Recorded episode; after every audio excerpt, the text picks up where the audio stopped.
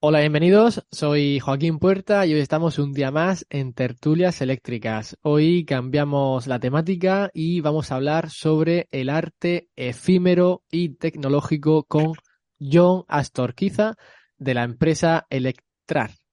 Bienvenido, John. Buenos días.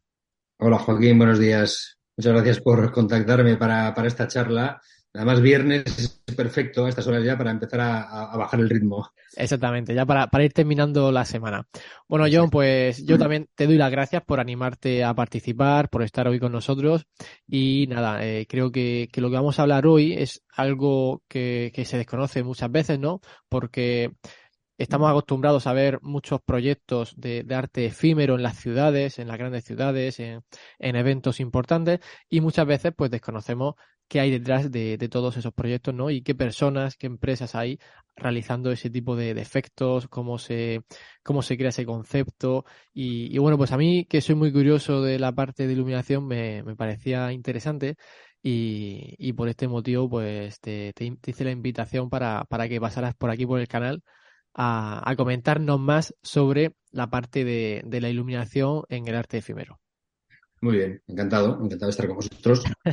Entonces, John, si quieres, eh, si te parece, empezamos ya. La primera pregunta que te haría sería, ¿qué papel juega el diseño de iluminación en el arte efímero?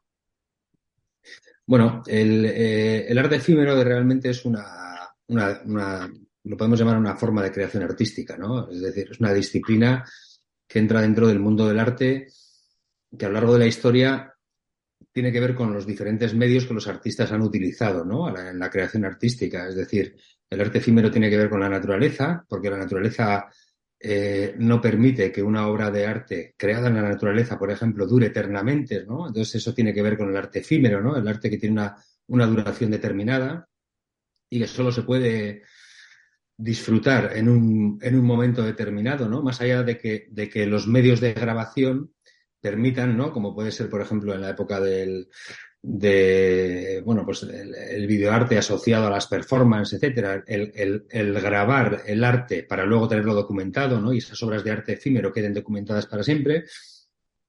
Eh, y a lo largo del tiempo, como decía, los diferentes medios han permitido eh, crear diferentes obras o tipologías de arte efímero ¿no? a lo largo de la historia. Con la llegada de los nuevos medios, eh, con la llegada de, bueno, pues de, las, nuevas tecnologías, digamos que de alguna forma eh, el uso de, la unión entre arte y tecnología permite, ¿no? permite a los artistas trabajar con, estos nuevos medios tecnológicos a la hora de crear obras efímeras eh, que de alguna forma han roto ¿no? la forma de entender el arte a, lo largo del tiempo, ¿no? pasando de una forma muy contemplativa dentro de los museos a últimamente, sobre todo, eh, poder crear y poder disfrutar en otros entornos, como puede ser el propio entorno urbano ¿no? o el propio entorno natural, en la que todo cambia, ¿no? Cambia el proceso de creación, cambia el, proceso de producción de las obras y cambia el proceso de exhibición, ¿no? Entonces, todos los agentes que intervienen en ese aspecto, desde los artistas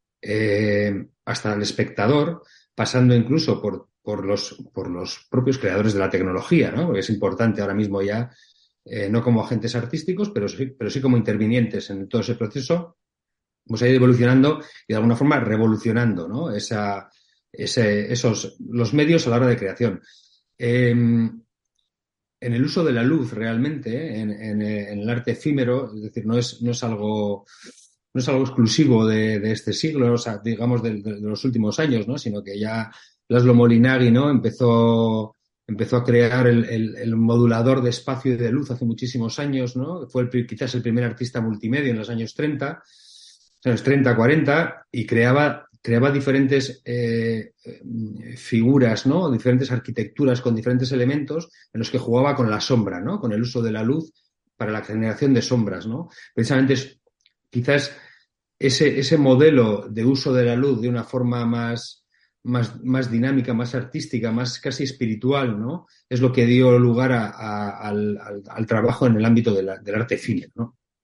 A raíz de ahí, de alguna forma, a raíz de ese momento, eh, la luz se ha podido utilizar con, de diferentes formas eh, eh, como medio de crear pues, instalaciones de una duración de una dirección muy corta, ¿no? Más allá de la, de la propia, del propio uso de la luz para la iluminación general, ¿no? Ya sea arquitectónica, ya sea a la hora de embellecer o de destacar determinados elementos arquitectónicos, sino que en un momento dado tú puedes pasar por una ciudad y te puedes encontrar una obra de arte lumínica eh, que te sorprende porque no te la esperas y que te la pierdes si no te la encuentras. No sé si me explico. Totalmente, totalmente de acuerdo. En ese aspecto, la, evolución de la tecnología LED de los últimos años y su control ¿no? con los diferentes sistemas que, han ido surgiendo durante, durante estos años ha tenido una, una, gran importancia ¿no? en el desarrollo de este, o, sobre todo las posibilidades que vosotros tenéis al realizar eh, arte ¿no? con, con, iluminación. Sí, eh, realmente, eh, o sea, a, lo largo de la historia del mundo del arte ha habido muchas revoluciones, ¿no? La revolución de la fotografía y el cine, la revolución de Internet. Ahora está habiendo otras revoluciones relacionadas con las nuevas tecnologías como, como el Big Data, como la inteligencia artificial, pero desde luego el, uso del, de la pantalla LED, que no deja de ser una evolución desde, la época de la televisión, ¿no? Con el nacimiento de la televisión, porque al final un sistema, digamos, eh, viene de, o nace de, de, ese, de ese aspecto, ¿no? Eh, ha permitido a los artistas, como dices, eh, trabajar en el ámbito, sobre todo, del arte audiovisual, arte digital, arte lumínico, de una forma intensiva, ¿no? hay una cuestión importante relacionada con la luz, y, los, y esos medios tecnológicos, ¿no? Una cosa es la luz directa, ¿no? Que puede ser el uso de, determinado equipamiento lumínico, eh, focos, eh, barras LED, etcétera, etcétera. Pero otra cosa es la luz indirecta que generan, por ejemplo, esas pantallas LED, ¿no? Que de alguna forma, no sé hasta qué punto, eh, o por lo menos de forma habitual, expositivamente hablando, le damos tanta importancia a cómo refleja la luz de las pantallas en un entorno expositivo o simplemente eh, nos concentramos los artistas en, el propio arte digital que esas pantallas emiten, ¿no? Ya sean esas pantallas a nivel expositivo en, un museo o esas pantallas cómo afectan a nivel urbano, ¿no? A nivel de contaminación lumínica, incluso en el entorno urbano con tanta publicidad, con tanta pantalla LED, que como dices, eh, la tecnología se ha empezado a abaratar muchísimo en ese sentido, es decir, ya es algo muy masivo, ¿no? El uso de esas pantallas LED en todos los entornos, en, nuestros hogares, en los museos, en las tiendas, ¿no? A nivel de publicidad, a nivel de marketing, en los centros comerciales, etcétera, etcétera, pero también en el, propio espacio urbano, ¿no? Lo estamos viendo sobre todo ahora en, muchísimas ciudades, ¿no? Eh, internacionales, cómo las ciudades se están llenando de, entornos LED, ¿no? Que de alguna forma deberíamos, que de alguna forma deberíamos los gestores de todas esas pantallas, ¿no? Que, que habitualmente se utilizan sobre todo en el ámbito de la publicidad, de la gestión publicitaria, eh, deberían concienciarse a la, hora de realizar un uso que no genere una contaminación lumínica excesiva, ¿no? Quizás de una forma más emocional, más artística también, ¿no? Eso es. No, no, ahí estoy, en ese punto estoy totalmente de acuerdo. Creo que, que, en algunas ciudades se han hecho usos de pantallas LED en exceso, en excesivo, y hasta el punto de que no estás cómodo, aparte de que ya generes una contaminación lumínica bastante importante, sino que para el usuario que está por la calle andando, el, uso de esas pantallas es bastante incómodo en muchas, en muchas ocasiones. Sí, hay un ejemplo además bastante bueno, que evidentemente en el imaginario visual que tenemos de las pantallas LED está Times Square, ¿verdad? Pues Times Square que puede ser un, eh, lugar emblemático para ir a visitar y porque, bueno, de alguna forma, eh, a los que vamos a visitarlo en ese momento, eh, que no lo vives en el día a día, no te molesta, ¿no? Porque tú lo ves y dices, bueno, está en Times Square, es como lo veían las películas, etcétera, etcétera. Pero hubo un momento en el que los propios gestores de las pantallas de Times Square empezaron a utilizar esas pantallas a nivel artístico, ¿no? en un primer momento empezaron a utilizar una única pantalla, dos pantallas, tres pantallas, y actualmente existe un programa artístico que si no recuerdo mal se llama Midnight Moment, en el que determinados momentos utilizan todas las pantallas de forma global e, y única, que pueden funcionar incluso como si fueran un único fotograma, eh, para cederlas a artistas que muestran todas sus obras. ¿no? Entonces, de repente todo cambia. ¿no? Tú pasas a Times Square y en vez de tener esos impulsos continuos de publicidad, eh, ya sea del, teatro, musicales o publicidad pura y dura de anunciantes, eh, te obliga a, desconectar de ese, de ese, ajetreo, ¿no? de esa tensión urbana y contemplar obras de arte en una arquitectura, en una, enorme escultura formada por pantallas LED, ¿no? Es curioso, pero ese efecto hace que, que, que, la luz genere, o sea, que la luz generada de alguna forma, ¿no? Por, por, esta escultura de pantallas LED gigante se transforme más que en algo molesto, en algo artístico, ¿no? En algo más visual, en algo más emocional, en algo más contemplativo, por decirlo de alguna forma, ¿no? Entonces todo, todo lo transforma, ¿no? El arte transforma el medio también, ¿no? El arte transforma la tecnología. Totalmente de acuerdo, ¿no? La, verdad que es muy interesante lo que comentas de, de Times Square. Vale, John, pues eh, la siguiente pregunta sería, en instalaciones efímeras, ¿qué, ¿qué uso se le da a la luz de forma diferente respecto a instalaciones permanentes? Bueno, la luz realmente y dependiendo de la tecnología que se utilice, ¿no? ya sea el tipo de iluminación, el tipo de foco. Es decir, si trabajas una iluminación permanente, eh, como, a veces nos suelen pedir, ¿no? trabajar en, en la iluminación de edificios emblemáticos, de patrimonio, eh, el objetivo principal realmente normalmente es el de destacar el, edificio o el, propio patrimonio. Precisamente en ese, en ese entorno o en ese ámbito de trabajo creativo, eh, las propias formas de la arquitectura es la que te va a marcar la tecnología que vas a, que vas a utilizar y cómo vas a utilizar la luz. En su momento, por ejemplo, eh, comenzamos un trabajo, antes te comentaba, eh, iluminamos hace en el 2019 y que empezamos con el proyecto de iluminación de la Grúa Carola, que es patrimonio industrial de, Vizcaya y es, eh, es además un elemento expositivo museográfico del Lichas Museum en Bilbao, ¿no? Y que está, que ha sido testigo de la, de la transformación urbana que ha experimentado Bilbao en los últimos 40 o 45 años.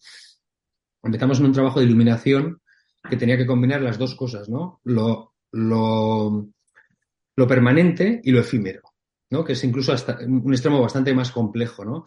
Entonces, eh, la grúa desaparecía en la noche, ¿no? Eh, la noche llega a Bilbao y la grúa, que es una enorme eh, grúa de carga de color rojo, antiguamente no era roja, pero bueno, se pintó en su momento de rojo, eh, de más de 60 metros de altura, en la noche en el paisaje desaparecía, ¿no? Entonces, si el objetivo es destacar, por ejemplo, en ese caso, la propia figura, que son, eh, que, es, que son, es hierros, acero, o sea, pequeñas aristas de acero, enjambres de, de, de acero que se unen unas con otras, ¿no?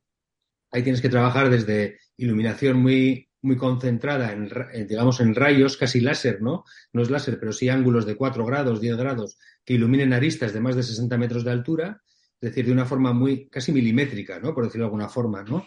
Eh, y ahí vamos a entender un poquito la, diferencia entre el uso en un tipo de trabajos y otros, ¿no? El objetivo es iluminar y destacar, embellecer, ¿no? En esa parte, en esa parte de, iluminación permanente, vamos a llamar. En el ámbito de la iluminación efímera, eh, trabajas de una forma más emocional, más dramática quizás, ¿no? En ese mismo trabajo, eh, realmente, además de crear una iluminación permanente para la Carola, que se ilumina todas las noches, creamos una instalación lumínica y sonora de una duración determinada, dinámica además, que se emite eh, los fines de semana a una hora determinada, ¿no? Entonces es algo que si, que si no estás allí te lo pierdes. Entonces, utilizas la luz de forma normalmente más dramática, jugando, en su caso, con los volúmenes que aparecen, que desaparecen.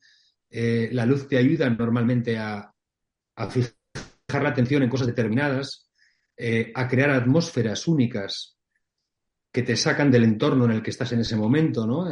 Si estás en la ciudad en un momento determinado, tú sabes que estás en la ciudad, pero la luz te puede ayudar a sacarte de ese espacio en, la, en, la, sensación, ¿no? En la sensación visual y emocional en ese momento, ¿no? Ahora, por ejemplo, eh, en, diciembre hemos creado una instalación que se llama Solsticio en el, exterior del Palacio Escalduna en Bilbao.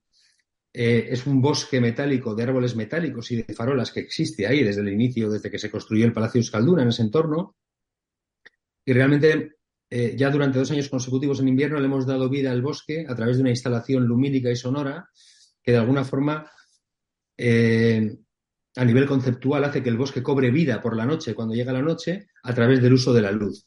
Pero claro, no es, un encendido general de luz, sino que son paisajes visuales, escenas visuales que se van encadenando una a la otra a través del el uso además de paisajes sonoros y que convierten ese espacio en una especie de refugio dentro de la ciudad, ¿no? En el que tú entras y realmente te desconectas del lugar físico real en el que estás y te lleva a otro, a otro entorno, ¿no? A otro, entorno, más emocional, más artístico. Esa es la importancia, ¿no? Realmente, en el uso de la luz, en la diferencia del uso de la, de la luz eh, arquitectónica, vamos a llamar, o, o, en instalaciones permanentes, en exterior sobre todo, que es en lo que solemos trabajar nosotros, al uso de la luz en instalaciones efímeras, ¿no? En una de ellas quieres embellecer, en otra quieres emocionar. Y para emocionar tienes que jugar con los sentimientos, tienes que jugar con, con las personas, ¿no? Porque realmente nosotros decimos algo, eh, si hay algo que diferencia la tecnología, que me da igual que sea lumínica, que sea, que sea mm, eh, inteligencia artificial, que sea el Big Data, que sea un ordenador, una pantalla o un foco, si hay algo que nos diferencia a las máquinas, a la tecnología del ser humano, es que nosotros tenemos la capacidad de emocionarnos, ¿no? Entonces, qué mejor que utilizar la tecnología como medio para emocionar. Es decir, la tecnología per se no emociona. Si instalas unos focos, en este caso, hablando de tecnología lumínica, si instalas unos focos para embellecer un edificio, es genial. Estás embelleciendo el patrimonio, estás embelleciendo la ciudad, pero no emociona. Pero en cambio, si utilizas esa misma tecnología para crear experiencias, eres capaz de emocionar, ¿no? Eres capaz de transmitir emociones a través del uso de la tecnología. Yo creo que ahí está la clave.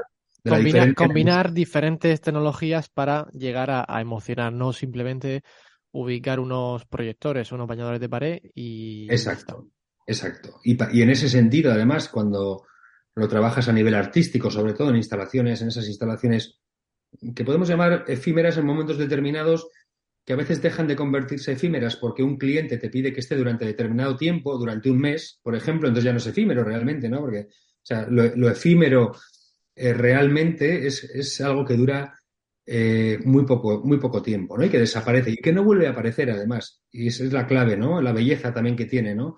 Que si, que si, es, que si no estás te lo pierdes. Totalmente.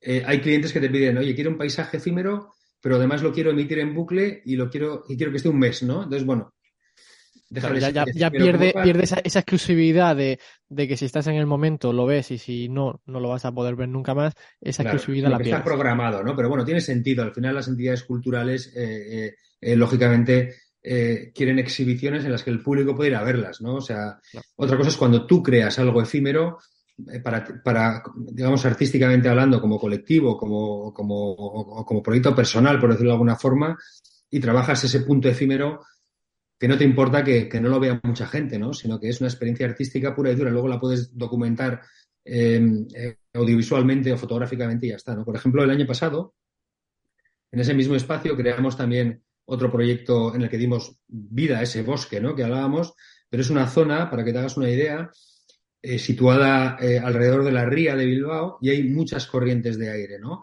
Entonces, nosotros trabajamos habitualmente con lo efímero con diferentes elementos, ¿no? Puede ser uno es la luz, otro puede ser el láser, otro puede ser la niebla, ¿vale? La niebla artificial, por decirlo de alguna forma, pero, los, pero cuando trabajas en exteriores hay elementos que son muy complejos de dominar, ¿no? Y uno de ellos es el humo, es la niebla, es decir, en cuanto a, en un interior es controlable, pero cuando trabajas fuera eh, el aire se lo lleva, ¿no? Claro. Eh, en el inicio del proyecto no lo tuvimos tanto en cuenta, y nos generó muchos problemas en el momento de la, de la instalación, de decir, ostras, el láser con el, láser con la niebla funciona, pero funciona cuando lo controlas. Entonces, eh, eso se convirtió, lo que, lo que en un momento parecía un problema, porque lo querías destacar habitualmente en ese paisaje, en ese paisaje efímero, lumínico, de cómo se genera la niebla y elementos, bueno, jugamos con las geometrías, con lo natural, con lo geométrico, etcétera, para crear unas, unas proyecciones en la niebla eh, como muy espirituales también, ¿no? Pero de repente aparecían y desaparecían. Entonces sí que se convirtió en algo muy efímero, porque había gente que estaba por ahí, paseaba, no lo veía nunca, pero de repente te situabas en un momento determinado, las corrientes paraban y de repente aparecía, ¿no? Aparecía ese paisaje visual de la nada, ¿no? Creado a través de, creado a través de la niebla artificial en este caso y, y, del, y del láser, ¿no? Entonces, bueno, pues esa belleza te sorprende, ¿no? Cuando aparece, ¿no? Es, es, es clave, ¿no? Digamos, en, en, ese uso, ¿no? Pues sí, totalmente de acuerdo. Yo, en cuanto a, a la técnica, ¿qué, ¿qué, aspectos técnicos sueles tener en cuenta cuando realizas una, un, ¿no? una instalación de, de, arte efímero? Qué, aspectos técnicos, digamos, más, más centrándonos ¿no? en la parte de, oye, qué conceptos técnicos hay que tener en cuenta cuando realizas este tipo de proyectos, este tipo de, instalaciones. Bueno, eh, y todo depende, normalmente, habitualmente todo depende del espacio en el que vas a trabajar, ¿no? El espacio siempre es lo que más nos condiciona a la hora de crear una instalación. Habitualmente, los clientes, ya sean clientes eh, del, ámbito público o privado, te llaman para pedir una propuesta, ¿no? Te dicen, oye, John, eh, queremos hacer una instalación de estas de estas que hacéis. además, muchas veces el planteamiento es este, ¿no? Estas que hacéis, de, o videomapping o tal. Muchas veces no saben ni lo que quieren, quieren sorprender a la gente, quieren un regalo a la ciudadanía, ¿no? En algo, algo tecnológico, algo de, los nuevos medios. Entonces, claro, lo primero que dices, ¿dónde quieres hacerlo? Claro. Dices, no, pues mira, tenemos este espacio en interior, tenemos este espacio en exterior. Entonces, lo primero es ir, a ver el espacio. Es decir, nunca nos podemos permitir plantear un proyecto sin saber dónde se va a realizar. Porque el espacio es lo que te va a decir habitualmente, jo, aquí, aquí encajaría a la perfección un videomapping, a veces es muy evidente, ¿no? A veces te hablan de fachadas y claramente eh, tienes en la mente ya rápidamente un videomapping porque es lo que te pide el, entorno visual. Pero a veces el otro entorno, otro entorno te pide trabajar con luz, trabajar precisamente en estos paisajes más efímeros, más lumínicos, más, más emocionales.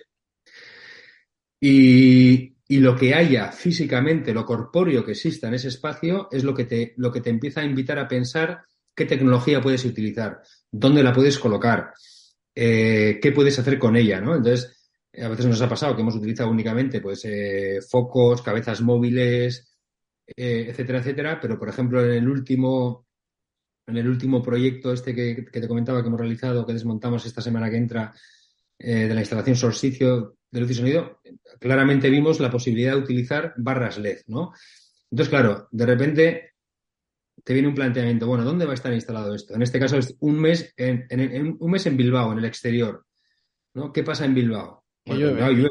habitualmente. En Bilbao hace, frío, hay mucha humedad, en invierno son entornos complejos, Bilbao está cerca del mar, eh, cuando trabajas incluso en, instalaciones permanentes lumínicas, tienes que saber que, la proximidad con el mar eh, tiende a corroer muchas veces eh, determinados materiales. Entonces, todo esto es lo que te obliga a plantearte un proyecto y a elegir una tecnología concreta u otra. Entonces, a partir de ese momento buscas proveedores. Saber quién me puede proveer de, este tipo de luminaria eh, que va a estar permanente, por ejemplo, en el caso de la grúa, en una grúa y, que tiene que tener una duración determinada, tiene que funcionar continuamente todos los días, pero que tiene que tener unos niveles de durabilidad eh, probado en entornos extremos muchas veces, ¿no? Porque Bilbao no es un entorno extremo, pero eh, sí que es cierto que tiene, que valer para eso, ¿no? Por ejemplo, eso nos obliga a, tantear lo que hay en el mercado que ya funciona como tal, que ya es un producto, pero en otros casos, como esta instalación eh, en el Palacio de Euskalduna, eh, tuvimos que crear equipamiento a medida para el espacio. ¿Vale? Tenemos que crear casi 550 metros de barras LED de diferentes tamaños porque las ramas de los árboles metálicos tienen diferentes longitudes.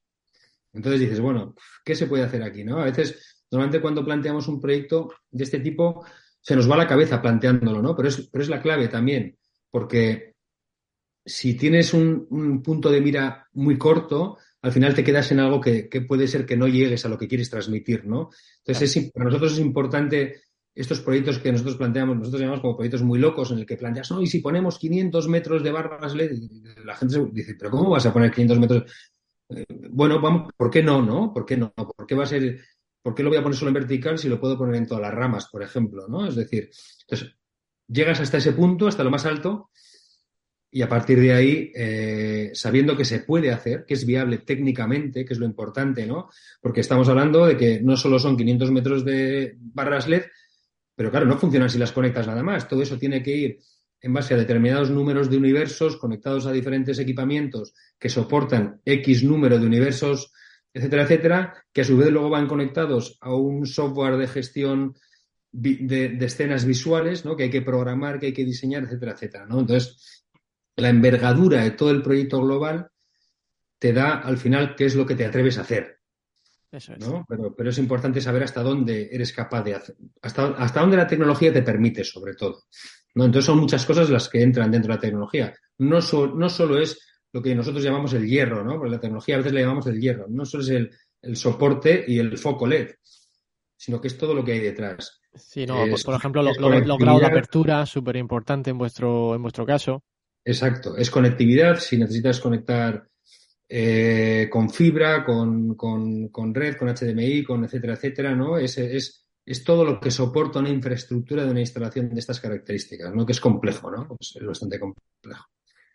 Entonces, para ello sí que es cierto que nosotros no trabajamos, es decir, nosotros venimos del mundo eh, del mundo, vamos a llamar del mundo creativo, ¿vale? Pero sí que es cierto que somos eh, personas que, que, bueno, nos hemos sabido, nos hemos sabido eh, adaptar al uso de las tecnologías de una forma natural, ¿no? Quizás no nacimos en una, en una era muy tecnológica, pero nos han acompañado, los nacimientos de las diferentes tecnologías nos han acompañado a lo largo del tiempo y trabajamos, tenemos perfiles puramente artísticos, perfiles matemáticos, perfiles arquitectónicos, eh, gente a la que le, gente a la que quizás no ha utilizado nunca una tecnología, por ejemplo, como realidad virtual, pero de repente le sueltas un software encima de la mesa y en, un mes te lo está dominando, ¿no? Entonces, esto es importante para nosotros, ¿no? Esa, lo multidisciplinar en el uso de las diferentes tecnologías para ser capaces de unirlas y crear experiencias diferentes, ¿no? De alguna forma. Interesante. Luego, además, el uso de, digamos que el uso de las, el uso de las tecnologías, el uso de la luz, el uso del arte, ¿no? Eh, eh, a lo largo de la historia eh, lo puedes lo puedes enlazar a la, a la, pura experiencia artística, nada más, al placer de crear por crear, ¿no? Por generar emociones en las personas, en los visitantes, pero también puede entrar en otras disciplinas, ¿no? Que tienen que ver con, con lo que cada vez está más demandado en un turismo cultural en las ciudades, ¿no? El de atraer público a las ciudades a través de, la, unión entre arte y la tecnología, ¿no? de la creación de experiencias emocionales en las ciudades, pero también puede servir, por ejemplo, eh, ahora, por ejemplo, nosotros estamos, eh, vamos a empezar un proyecto relacionado con el uso de la, del arte digital. Y cuando hablo de arte digital, no me voy a querer ceñir nada más al uso de la creación artística para medios como pantallas LED, sino que también podemos trabajar otro tipo de trabajos artísticos como el lumínico, por ejemplo, para, para hospitales, ¿no? Para, para, para crear entornos que favorezcan al, al bienestar, ¿no? De, en este caso, pacientes en atención hospitalaria, por ejemplo. Es un proyecto que estamos empezando este año y que vamos a intentar eh, eh, trabajar, digamos, en, en, entornos hospitalarios ya para a lo largo del 2024, 2023, perdona, eh, tener los primeros trabajos pilotos en hospitales, ¿no?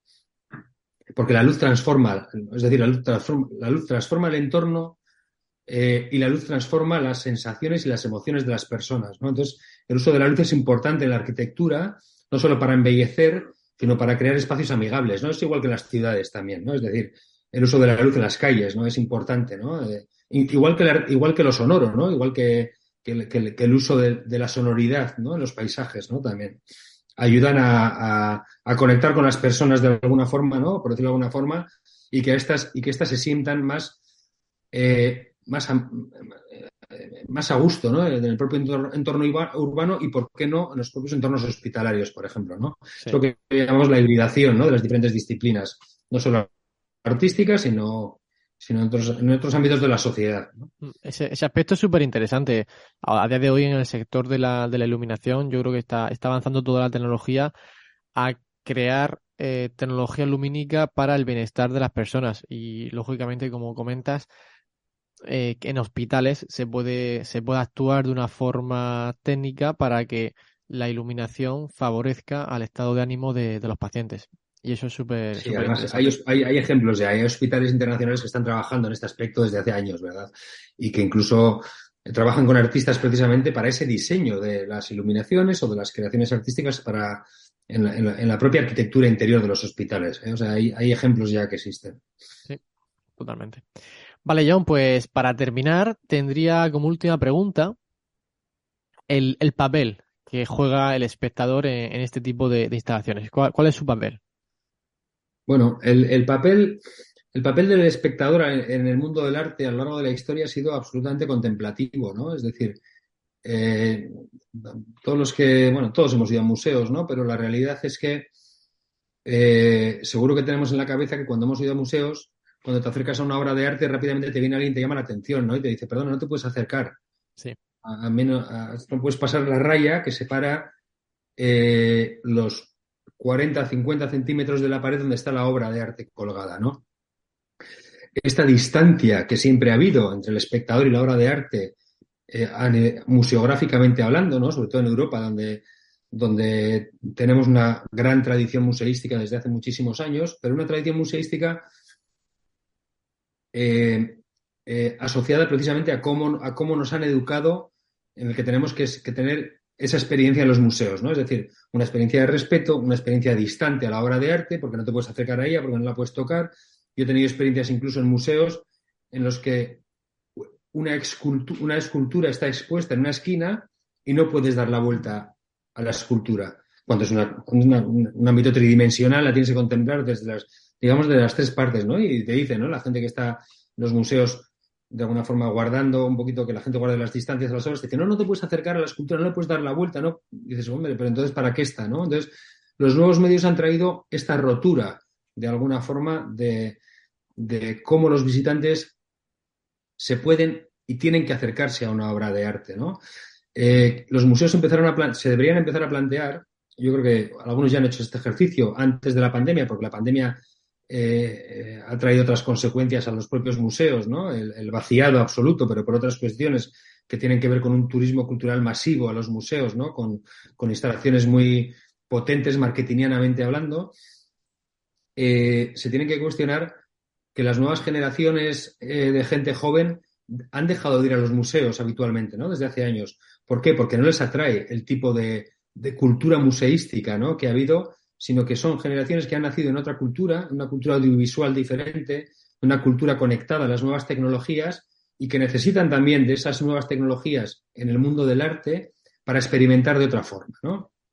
Entonces, llegan las nuevas tecnologías y las nuevas tecnologías te permiten crear obras de la misma, de la misma forma contemplativas como antes, ¿no? Hay obras de arte digital enmarcadas, no en un marco no en un marco como los cuadros, pero sí en, una pantalla LED, ¿no? que se contemplan de forma, eh, de la misma forma que hemos contemplado una obra de arte en un museo, ¿no? colgadas, etcétera, etcétera, solo que la propia obra tiene un dinamismo eh, casi hipnótico muchas veces, ¿no? que te permite contemplar una obra de arte digital en movimiento, pero sí que es cierto que a través del uso de sensores, ya sea de sensor de detección de movimiento, a través del uso de datos en tiempo real, a través del uso de eh, cualquier otro tipo de sensores que captan eh, datos relacionados con la presión atmosférica, con el uso de las partículas en el aire, etcétera, eh, te permite crear obras dinámicas en base al uso de los datos, en base a la presencia de las personas.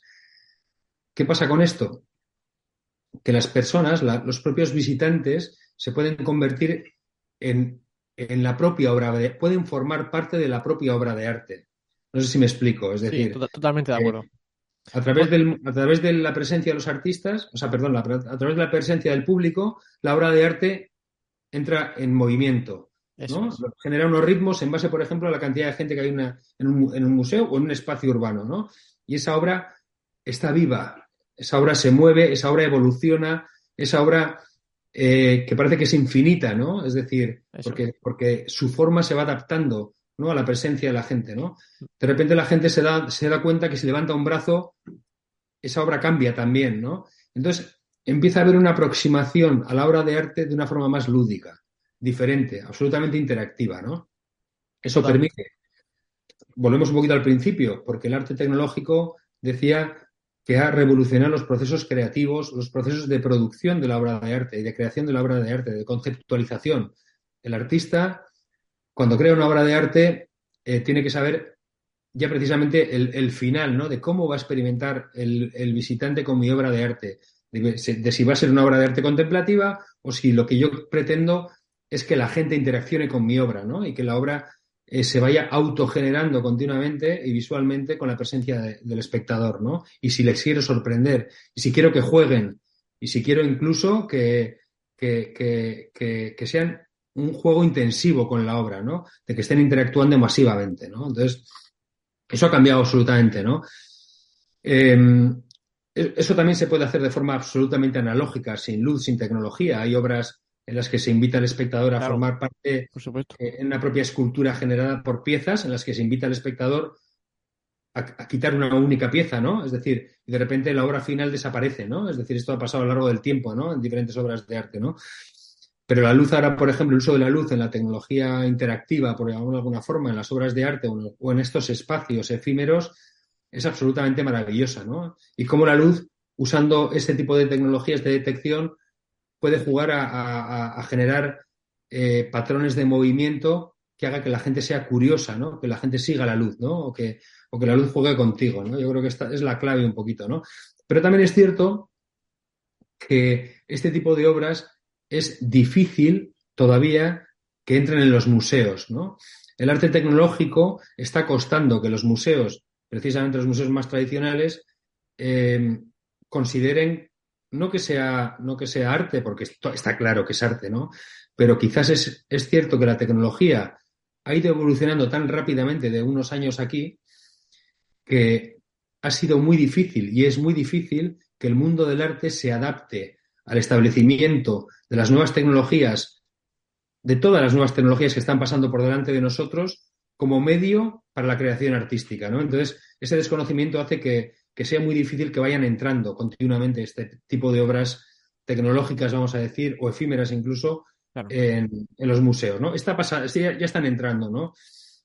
En otros museos, quizás en otros, en otros, países, asiáticos sobre todo, es más fácil. ¿Por qué? Porque no tienen esa tradición museística que tenemos en Europa y todos los museos que se crean nuevos están basados en esta nueva cultura del new media, ¿no? De los nuevos medios. Entonces se crean específicamente para este tipo de obras de arte usadas con nuevas tecnologías, ¿no? Entonces el, papel del espectador es clave, ¿no? Es decir, hay que atrapar al espectador a través de las nuevas tecnologías y generar interés, ¿no? Y generar interés, generar interacción, generar, pero sobre todo lo que para nosotros es importante como artistas, que lo comentaba antes, sobre todo es generar emoción no quedarse en lo interactivo, porque cada vez empieza a haber una línea más difusa entre lo lúdico y lo artístico. Y es importante también separarlo, porque en el medio entra el marketing, entra la publicidad, entran otros, otro tipo de, ámbitos que, que muchas veces se apropian de lo artístico para llamar la atención. Entonces, bueno, son, son aspectos diferentes, el arte, la cultura, la publicidad, el marketing, etcétera, etcétera, las marcas, ¿no? Eh, todo empieza a, fundirse, pero es cierto que, cada uno tiene que estar en su sitio, ¿no? Cada uno se tiene que posicionar en su sitio, ¿no? Totalmente de acuerdo. Pues sí, John, no, desde luego que, es súper interesante lo que, lo que comentas y veremos cómo con el paso de los años em, el, arte efímero tecnológico ¿no? entrará más de lleno en los museos, en los, en los municipios, en las ciudades y, veremos muchas más instalaciones y más proyectos de este tipo que, yo creo que revolucionarán el arte. Sí, realmente además ahora estamos en un momento en el que se está demandando mucho. ¿eh? O sea, sobre todo las ciudades, lo que me dices tú, los municipios empiezan a, empiezan a demandar, nos empiezan a demandar experiencias eh, lumínicas o artísticas para entornos urbanos, pues para, de, de, alguna forma estás consiguiendo que la gente, que los ciudadanos estén más orgullosos del lugar en el que viven, ¿no? Además de traer ese turismo cultural que hablábamos, ¿no? Las ciudades, de crear experiencia en el propio entorno urbano, ¿no? Entonces sí que es cierto que empieza, hay un, hay un, una, una, una, línea interesante en este sentido que está siendo muy demandada, por, sobre todo por las administraciones, ¿no? Claramente. Pues sí.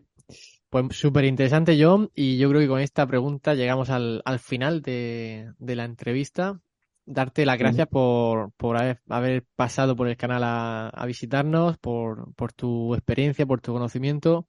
Espero que me envíes imágenes de proyectos que hayáis realizado o vídeos para que los podamos poner y que, los usuarios puedan ver algunos de, los proyectos que, habéis realizado y que para el que no tenga muy claro qué, es esto ¿no? del, arte efímero con tecnología, pues que, puedan ver qué, sois capaces de hacer y, cuáles son los, los resultados.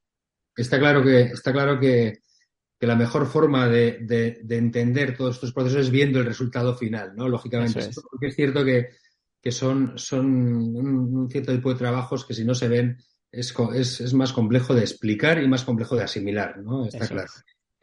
Eh, muchísimas gracias a vosotros por, por, llamarme y por, y por, y por, bueno, y por esta charla tan amena. Eh, en el que esperamos que la gente, que la gente aprenda, aprenda nuevas formas de experiencia artística, ¿no? Con los nuevos medios. Eso es. Pues John, muchísimas gracias. Espero que os vaya muy bien, que os vaya muy bien con los proyectos y con, no, con, esos proyectos en los que estáis involucrados y, espero que sigamos viendo nuevas creaciones por vuestra parte. Muy bien, muchísimas gracias. Fuerte abrazo. Saludo.